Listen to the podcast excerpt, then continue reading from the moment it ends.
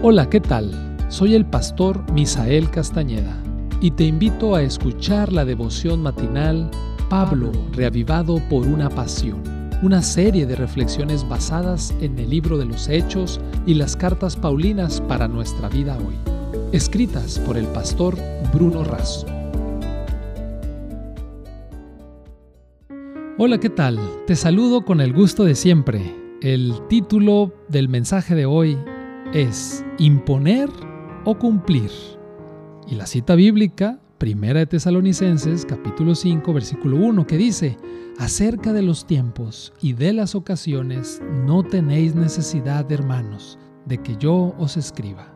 En el capítulo 5 de Primera de Tesalonicenses, Pablo comienza describiendo el regreso de Cristo. Él afirma que el día del Señor viene como ladrón en la noche. Aquí, Pablo no está hablando de un rapto secreto, está enfatizando la idea de que Cristo vendrá en el momento en que no esperamos y por eso debemos estar siempre preparados. Un mensaje importante que Pablo comparte es este.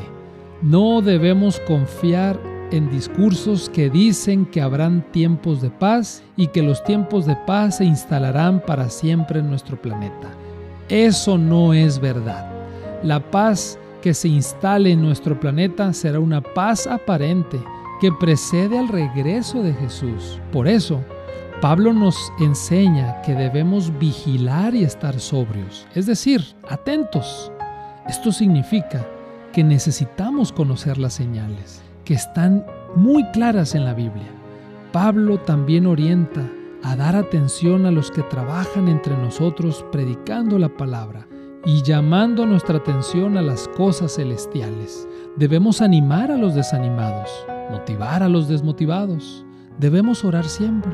Debemos siempre ser agradecidos. Debemos atender las profecías. Debemos tener mente juiciosa. Debemos huir de todo tipo de mal. Debemos mantener una vida santificada. Debemos también abrir el corazón para la actuación del Espíritu Santo. Betty Conman cuenta que un hombre oraba pidiendo aceite y Dios le dijo que plante un olivo. Luego oró por lluvias para el olivo y Dios se las envió. Entonces oró por sol y el sol apareció.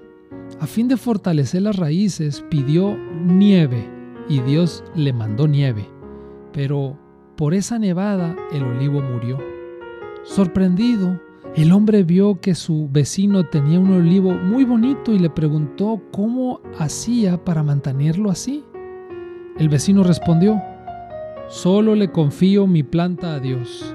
Yo no le impongo condiciones a Dios, simplemente cumplo condiciones colocando mi vida en sus manos. Como Pablo hizo en su vida, como le pidió a los tesalonicenses que hicieran, vamos a colocar nuestra vida plenamente en las manos del Señor. Gracias a Dios porque en Él encontramos sentido y significado para la vida.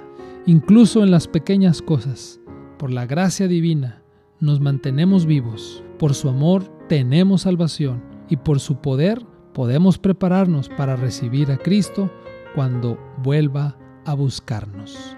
Que Dios te bendiga